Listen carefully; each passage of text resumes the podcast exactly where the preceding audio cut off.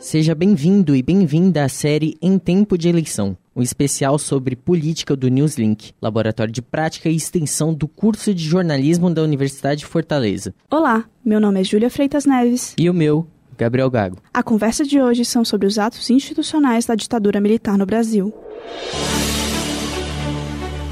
Em 31 de maio de 1964, forças do exército puseram um fim ao governo democrático de João Goulart e instalaram um regime de exceção no país, conhecido como ditadura militar, que durou 21 anos. O primeiro presidente do regime foi o cearense Humberto Castelo Branco, que instaurou o primeiro ato institucional da ditadura militar, conhecido como AI-1. Este primeiro movimento deu poderes aos militares e garantiam a sua permanência no poder. Em 1965, o AI-2 fechou todos os partidos políticos brasileiros e instaurou o bipartidarismo, em que apenas duas siglas poderiam existir: a Aliança Renovadora Nacional, ARENA, e o Movimento Democrático Brasileiro, MDB. Com o aumento da repressão policial e do estabelecimento dos partidos políticos, a ditadura militar entrava em uma nova fase de repressão. Em 1966, dois atos foram implantados. O AI-3 estabeleceu que as eleições para governador nos estados da federação se daria de maneira indireta. Já o AI-4 autorizou a realização de uma nova Constituição, a fim de substituir a de 1946. Sob o governo de Costa e Silva, o país vivia o seu momento de maior instabilidade política, com perseguição a opositores do regime. Em 1968, o mais repressivo ato contra a democracia foi instaurado, o AI-5. A partir deste movimento, violência e tortura foram direcionadas às pessoas que lutavam pelo retorno da democracia no Brasil.